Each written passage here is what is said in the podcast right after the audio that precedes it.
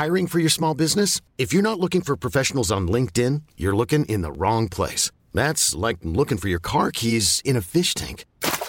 LinkedIn helps you hire professionals you can't find anywhere else, even those who aren't actively searching for a new job but might be open to the perfect role. In a given month, over 70% of LinkedIn users don't even visit other leading job sites. So start looking in the right place. With LinkedIn, you can hire professionals like a professional. Post your free job on linkedin.com slash achieve today. Pesada.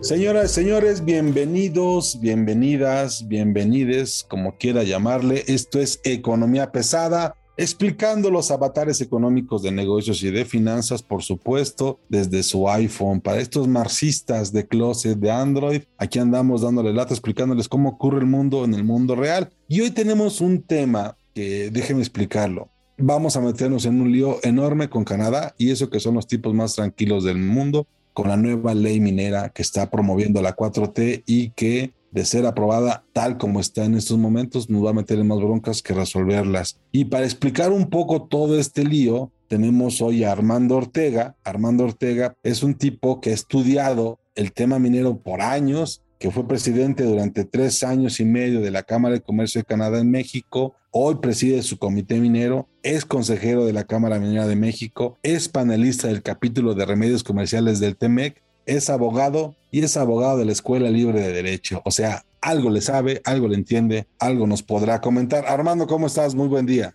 ¿Cómo estás? Muy buen día. Pues a ver, yo quisiera entender dos cosas. ¿Dónde estamos y para dónde vamos? Muy bien, Luis. Mira, para entrar al tema, según tú mismo lo planteaste, hace tres semanas el presidente presentó una iniciativa de diversas leyes a modificarse, cuatro, que tienen que ver con la minería. La primera directamente para reformar de manera muy significativa la ley minera y luego para reformar otras leyes, pero en la parte que están relacionadas con la minería, como la ley de aguas nacionales, la ley de equilibrio ecológico y la ley de gestión de recursos. Para decirlo en lenguaje muy llano, Luis, es una reforma muy profunda. O sea, es un cambio completamente nuevo de las reglas del juego, sobre todo de una ley que es la que está en vigor, que lo ha estado desde hace 30 años, que es la de 1992. Entonces es, es un cambio absolutamente, digamos, profundo, pero lo primero que llama la atención es que siendo de esa profundidad, diciendo el Ejecutivo y sus gentes que lo que se busca es modernizar al sector y proteger los derechos humanos, el acceso al agua de las comunidades indígenas y los pueblos indígenas, etcétera, etcétera. Pues si es así, ¿por qué no se consultó? ¿Por qué no se consultó a nadie, Luis?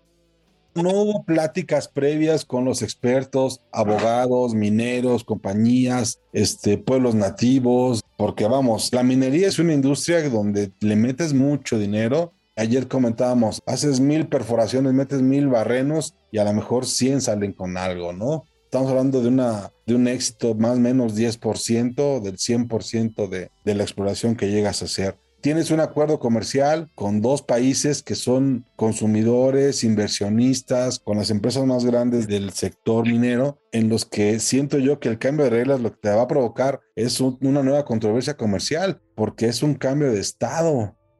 Completamente, Luis, pero mira, piensa dos cosas. Cuando tú tienes un acuerdo de libre comercio o un tratado de libre comercio, y México es el país en el mundo que tiene más tratados de libre comercio, tiene 12 con 50 países. Tú celebras un tratado de libre comercio para ofrecerle a tus contrapartes y a los agentes económicos, a las empresas, a los agentes económicos, inversionistas, etcétera, de tus contrapartes de los otros países, les ofreces dos cosas básicamente en un tratado de libre comercio. Lo primero, como su nombre lo dice, un acceso libre y preferencial al comercio y la inversión. Y segundo, es importantísimo, ya que lo tienes, le ofreces, que esto es quizá la parte más lamentable de esto que estamos platicando, le ofreces certeza en el acceso.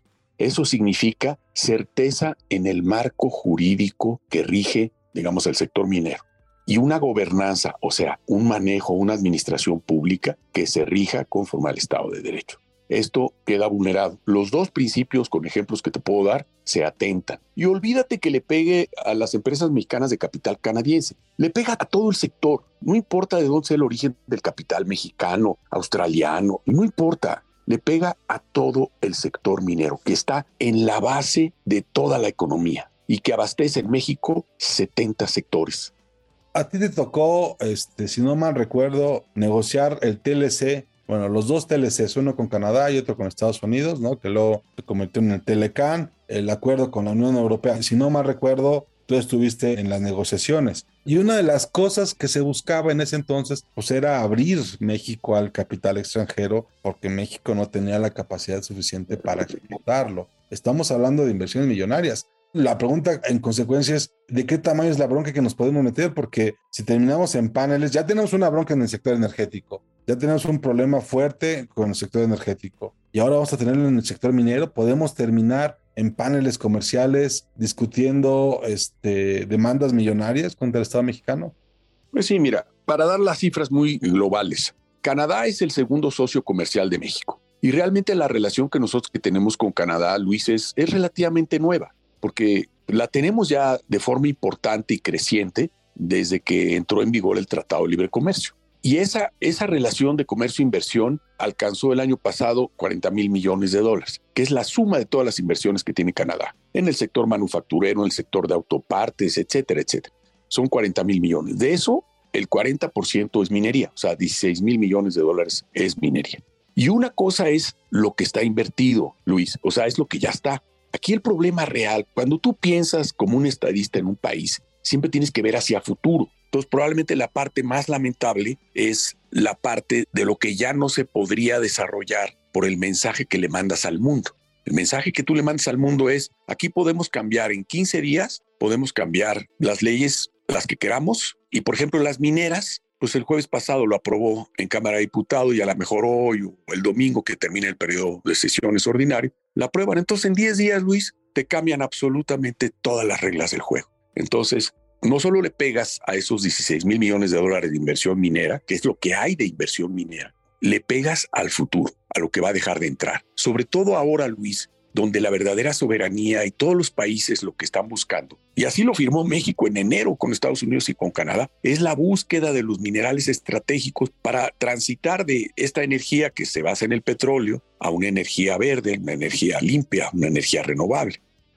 El tema aquí es ¿Vamos a ir a un panel o no? ¿El Estado mexicano va a terminar otra vez contra la pared si aprueba esto? A ver, yo adelanto que es altamente probable, primero, que bajo el tratado renovado, el viejo TLC, ahora llamado TEMEC, Canadá tiene todo el derecho y, y muy probablemente lo ejercerá de entablar una disputa que se llama Estado-Estado. En esa disputa no, no es tanto que de manera directa condenen al gobierno de México a pagar X o Y. Eso ocurre cuando tienes un caso de inversionista contra un Estado, que ahorita te lo platico. No, pero aquí lo importante es que vamos a partir de la base, y yo anticipo que así será, que Canadá acabará llevando a un panel bajo el TEMEC a México por violación de sus compromisos de varios.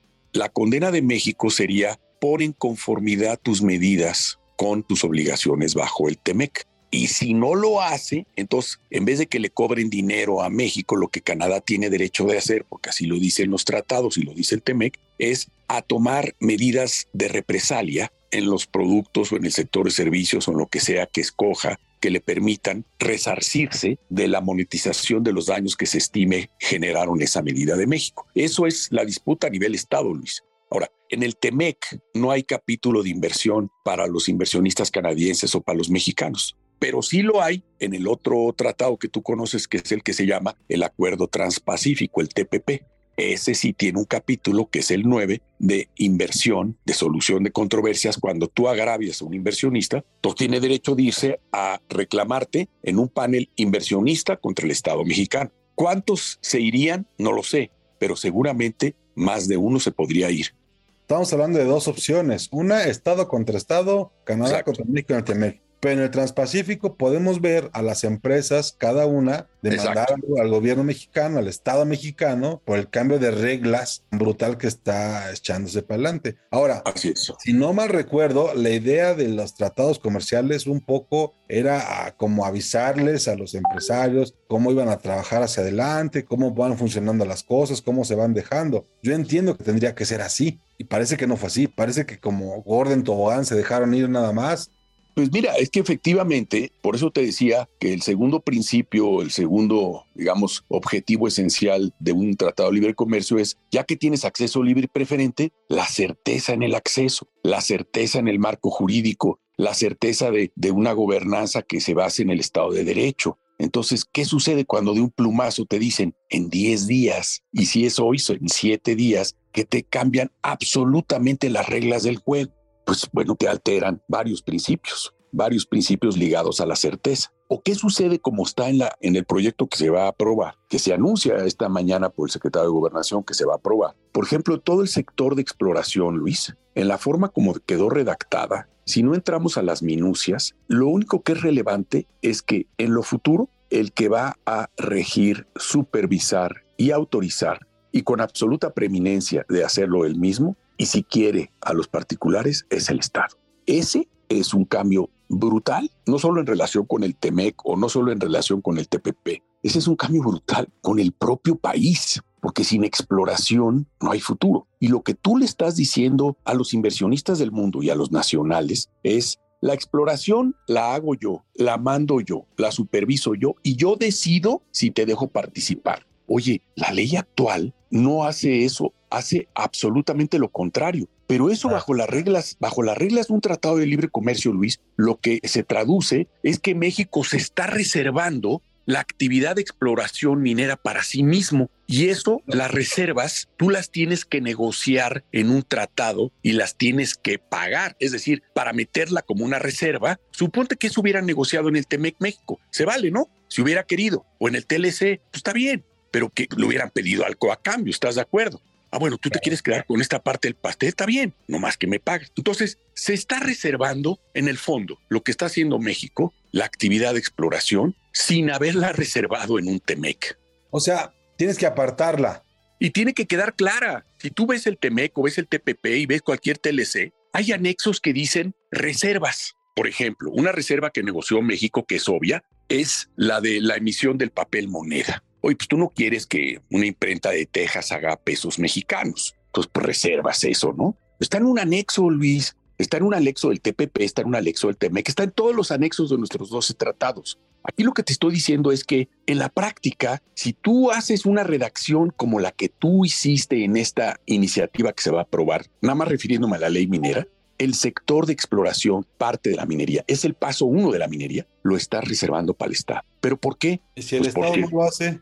Es altamente probable que no lo pueda hacer por un pequeño detalle. Con el litio, este, está pasando ya con el petróleo. Oye, por un pequeño detalle, la exploración, y lo dijiste antes, es extraordinariamente cara, porque te voy a precisar las cifras que diste. De mil barrenos, y cada barreno vale más o menos 100 mil dólares, más o menos en 100 encuentras algo, como lo dijiste, indicios. En 10 encuentras ya o un yacimiento o una estructura que es comercialmente viable. Y ya saca el porcentaje de mil a 10 y luego uno de esos 10, o sea, uno de mil, se convierte en una mina. A ese nivel. Tu pregunta es esencial. ¿Y si el Estado no hace la exploración porque no tiene dinero como no tiene? Este año le dieron mil millones de pesos al Servicio Geológico Mexicano, suponiendo que se los den, porque pues ya ves que se va administrando a lo largo del año, suponiendo que se los den y que lo ejerzan el sector privado mexicano, y no son años de, digamos, de vacas gordas de exploración por toda la incertidumbre, nomás este año tiene programados 700 millones de dólares. O sea, mil millones son como 60 millones de dólares, depende del tipo de cambio. 60 millones de dólares contra 700, pero es un año que no es muy representativo. Hay años de 2 mil millones de dólares, años de mil millones de dólares. Entonces, tienes toda la razón, Luis. Oye, y si no hace la exploración, también lo dijiste, no hay futuro, nos pasó en Pemex, no hay futuro. Sin exploración minera, no hay minería. O sea, olvídate ahorita todo el daño que le puedes hacer y que le vas a hacer, desafortunadamente, a la inversión actual, a las minas actuales en operación, a los proyectos futuros, etcétera. Pero el tema es, estás hipotecando el futuro del país. ¿Y por qué? ¿Por qué habrías de hacerlo? Pues habría que preguntarles, man. Esa es la parte que no se entiende. Hay una motivación política, hay una motivación social, hay un instinto de revancha. No entiendo. Lo hicieron con el litio. Con el litio hicieron una cosa muy extraña que fue, vamos a nacionalizar el litio y es, señores, el litio ya era nacional. Así dice el 27 constitucional, Luis. Exacto, está en la constitución. Y luego como que de pronto el tema de la ley minera se parece mucho a lo que quisieron hacer con el litio en el sentido político de no sé si ganar el golpe, este pegar primero, ganar a portada de los periódicos. No entiendo para qué lo hacen. ¿Cuánto invierten hoy las empresas en exploración?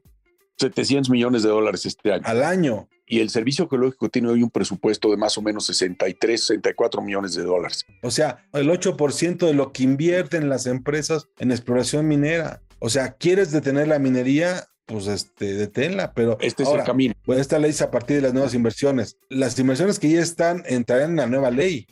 Es que mira, la nueva ley le impone una serie de nuevas obligaciones, algunas muy onerosas, a los operadores actuales. Por cierto, y eso es otra violación del TEMEC y del TPP, por cierto, prevé que el servicio geológico y las empresas paraestatales que se creen en lo futuro vía asignaciones, no concesiones, asignaciones mineras, de esas, Luis, no dice nada que les aplique todo lo que nos aplica a nosotros. O sea, ese es lo que se conoce en temas internacionales comerciales como un trato discriminatorio. Porque tu primera disciplina es, oye, sí se vale tener empresas de Estado, por supuesto, todos las tienen, todos los países las tienen. Pero una regla de oro, Luis, es no más que trata a todos con piso parejo, ¿no? Porque aquí, digamos, una cosa muy descarada es que para las empresas de Estado que se creen y para el servicio ecológico no queda claro en absoluto, y más bien la conclusión es que no, que les aplique nada de lo que nos aplica a nosotros. Entonces, vuelvo a tu pregunta. ¿Qué va a pasar con las actuales? Bueno, a las actuales de saque de entrada nos van a imponer un montón de obligaciones adicionales, incluyendo delitos, nuevos delitos. Por ejemplo, uno que dice que es un delito atentar contra la integridad física de los trabajadores. ¿Te puedes imaginar qué plato tan atractivo para cualquiera que quiera al amparo de esa redacción, o sea, de la redacción del tipo penal, pues someternos a cualquier género de extorsión, ¿no? Atentar contra la integridad física del trabajador. No, no me imagino a la capataces agarrando a latigazos a los mineros o algo. Es que mira, tú decías cuál puede ser la motivación de hacer todo eso. Pues ve la exposición de motivos. Los dos últimos párrafos de la iniciativa original que fue el presidente, esta hora es de Morena. Es idéntica a la del presidente y le quitaron algunas cosas. Bueno, la del presidente es muy elocuente. Lo que dicen los dos últimos párrafos es que el periodo neoliberal representa el periodo más oscuro en la historia del territorio mexicano. Así dice. Y dice que ha generado muy pocos beneficios la minería, ha habido todo tipo de abusos, etcétera, etcétera. Y por lo tanto es necesario recuperar la soberanía sobre los minerales y sustancias que se extraen del suelo mexicano, ¿no? Porque es un gobierno que está, digamos, empeñado en atender, digamos, las causas y la defensa de la sociedad. Esa es, digamos, la parte explícita de la iniciativa que puede dar algunas luces, por lo menos en términos explícitamente qué es lo que se pretende. Pero evidentemente nosotros no aceptamos que nosotros seamos culpables de nada de eso. Cuando somos, Luis, los que proporcionamos más de 400 mil empleos según cifras del Seguro Social, 417 mil, en 700 comunidades del país, Luis, en 212 municipios y en 24 estados del país. Entonces, pues yo creo que aquí lo menos que habría que haber hecho es este, consultarles a las comunidades a ver si es cierto que ellos ven así, digamos, las cosas, ¿no? Oye, y otra cosa, ¿cuánto ha crecido la minería con los acuerdos? Porque la verdad es que, o sea, México es minero más que petrolero y es más seco que mojado, pero me da la impresión de que no, no tienen como los números congruentes en la cabeza. ¿Cuánto ha crecido la minería con los acuerdos comerciales? Puedo decir rápidamente, más que en cifras, en datos más, más contundentes. Hasta antes de la reforma de la ley minera, México, que siempre ha sido un gran productor de plata, se había quedado rezagado y había ocupado el primer lugar, que antes lo tuvo México, Perú. Con todo este marco nuevo, en los últimos años, claramente en los últimos 20 años, Luis, retomamos y lo hemos mantenido el primer lugar de productores de plata del mundo. Nunca pintábamos, Luis, hasta antes de estas nuevas reglas en los últimos 20 años, Digo, porque la ley se publicó hace 30, pero no creas que llegaron al día siguiente las inversiones y que los proyectos ya de un día para otro, ¿no? Ya sabes que tarda 10 o 12 años una, un proyecto nomás para que tengas una mina después de que exploras. Pero bueno, los últimos 20 años, Luis, nunca habíamos pintado como productores de oro. Hoy somos el séptimo productor mundial de oro. Y así hay otros 17, junto con el oro y la plata, en donde somos grandes jugadores. Florita, cobre. En cobre éramos un jugador, bueno, pues pues éramos un jugador, estábamos quizá en el lugar, no sé, 12 o lo que sea. Hoy estamos en el cuarto nivel o en el tercer nivel mundial, cuarto o tercero, depende del año que tomes. O sea, lo que te quiero decir es que gracias a todo este marco, México ha ocupado un lugar importantísimo en la producción de una serie de minerales metálicos y no metálicos pero se ha dado por eso, porque has, has generado las condiciones para que pues, vengan los inversionistas, los nacionales, que son muy importantes, son los que se encargan de producir pues casi el 60% de todo el valor de la producción, son empresas mexicanas y el resto pues son empresas o canadienses o estadounidenses. Pero ese marco ha dado eso, Luis. Nos hemos convertido en un país muy importante minero, no solamente en un gran generador de divisas, digamos, de los principales sectores que generan divisas, además de la automotriz y el electrónico, está la minería, número cuatro. Pero olvídate, abastecemos, como te decía antes, a 70 sectores. O sea, por ejemplo, los siderúrgicos, Luis, este, si tú no les entregas el manganeso grado siderúrgico, pues lo tienen que ir a encontrar a ver en dónde, en el extranjero. Si no les entregas el zinc, pues no pueden reforzar el acero. Y así te puedo hablar la industria farmacéutica, la industria automotriz, este, la industria agroindustrial, etcétera, etcétera. Solo para tenerlo claro y poderlo explicar. México no pintaba en 17 metales que hoy pinta. Bueno, la plata sí ya habíamos pintado, ¿no? Pero digamos casi en varios de ellos no pintamos. Ahora, es la cuarta actividad económica más importante del país, si no mal recuerdo. Así es. Automotriz es la número uno, electrónico, ahorita olvido la tercera, y nosotros. Turismo y minería. O sea, solo para tenerlo en el récord. Eh, la actividad petrolera no está en las principales cinco, ¿eh? No, claro que no. Pero ¿sabes por qué no? Pues porque hace 30 años el gobierno dejó a través de Pemex de explorar y cuando estábamos empezando a levantar la cabeza con las rondas petroleras, o sea, cuando hubo la gran reforma energética en la materia de hidrocarburos para que hubiera nuevos jugadores en las famosas rondas que tú recuerdas, pues se pararon entonces ya tampoco pintamos. Hoy con trabajos producimos 1.6 millones de barriles diarios, cuando llegamos a producir más de 3.5 millones de barriles diarios. El tema aquí es, y ese es el ejemplo que hay que tomar en cuenta, es que cada vez que se meten estos cuates a querer salvar un sector, ocurre esto, ¿no? hay un paralelismo entre la contrarreforma energética de la 4T y la ley minera que están promoviendo, y es por eso que se levantan las alertas. El ejemplo de la vas a regar pues está muy fresco, ¿no? Pero además, qué necesidad, ¿no? Porque hay un dicho en Estados Unidos que dice, lo haces por las razones equivocadas. Porque, Luis, ¿en dónde está la minería, Luis? La minería no se va a instalar como la industria automotriz en el parque industrial que más le guste, ¿no? La minería tiene que ir a donde está el yacimiento. El minero tiene que ir a lugares inhóspitos. Entonces, Luis, pero esa es la parte central, sobre todo cuando hablas de digamos que la preocupación real es la gente, los trabajos, etcétera, ¿no? Si esa es tu preocupación real, oye, pues estamos en la misma línea, nosotros ahí, de ahí somos, estamos en lugares inhóspitos. Por ejemplo, estamos en el llamado Triángulo Dorado, Durango, Chihuahua y Sinaloa. Ahí hay varios proyectos y varias minas en funcionamiento. La gente que trabaja en nuestras minas, Luis, no creas que es gente que traemos de algún lugar, este, no sé, si estamos en Sonora, no crees que es gente que traemos de Oaxaca o de Puebla son gentes de las comunidades, Luis. El 80% o más son gentes de las comunidades que tú capacitas. Entonces, y te estoy diciendo que estamos en lugares inhóspitos porque así están los yacimientos. No los pone Dios este, ahí en el Bajío, en un parque industrial, Luis. Entonces, la pregunta es, ¿están calculando bien los impactos? No solo de los empleos que se pueden perder, porque se va a hacer muy compleja la operación con estos cambios, extraordinariamente compleja. Hacia futuro, los trabajos, por un lado, que se pierdan, ¿a dónde van a ir a caer, Luis? Ese es el tema, porque estás en zonas de difícil acceso, estás en zonas como Guerrero, como Zacatecas, como Durango, en zonas donde el crimen es... Chihuahua. Y nosotros ya sabemos a dónde se va a ir, que la gente tiene que seguir comiendo, Luis. Entonces, eso es lo que queremos. Y sobre todo los jóvenes, Luis, no tienes idea la cantidad de personas, la cantidad de jóvenes, la cantidad de carreras que se han abierto en distintas universidades con las que estamos trabajando desde hace muchos años para que las carreras de la tierra, las ciencias de la tierra, no solo geología o no solo minería o no solo metalurgia, sino temas ambientales, temas de ingeniería, de restauración, etcétera, etcétera, pues todos esos jóvenes aspiran legítimamente a que cuando terminen su carrera puedan entrar a una mina, ¿no? O a dar los servicios, los servicios asociados a una mina, porque de eso no hemos hablado. Nosotros proporcionamos más de 400 mil empleos, pero indirectos, más de 2.5 millones, desde los que te venden los camiones, los que te venden los equipos, los que te venden servicios, los que te venden reactivos, los que te venden químicos, los después los que comercializan, los que transportan. Oye, ¿qué estamos haciendo? No? El año pasado nuestra derrama económica fue de 269 mil millones de pesos y no estamos a toda nuestra potencialidad porque pues, no hay un ambiente, digamos, muy favorable.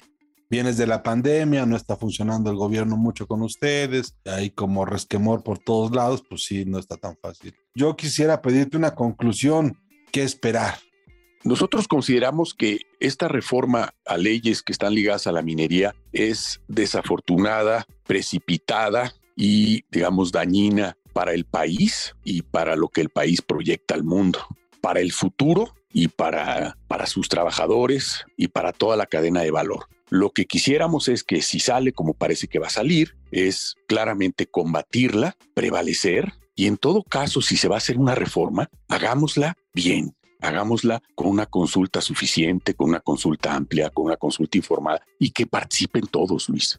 Querido Armando, muchas gracias. Luis, encantado. Es Armando Ortega, especialista en el sector minero, 30 años por lo menos en esta industria, abogado especialista y como le he mencionado varias veces, es uno de los tipos que más le saben al tema comercial en la industria minera. Esto fue Economía Pesada. Le agradezco que se suscriba con nosotros y esté usted atento a las próximas emisiones. Mi nombre es Luis Carriles, arroba Luis Carrujos. Muchas gracias y hasta luego.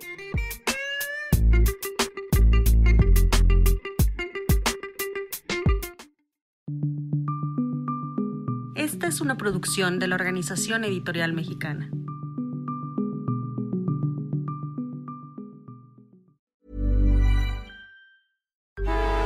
Traffic jams, tailgating, pileups. Ugh, the joys of driving. How could it get worse? The federal government wants to have a say in what you drive. That's right. The Biden administration's EPA is pushing mandates that would ban two out of every three vehicles on the road today. Don't let Washington become your backseat driver. Protect the freedom of driving your way. Visit EnergyCitizens.org. Paid for by the American Petroleum Institute.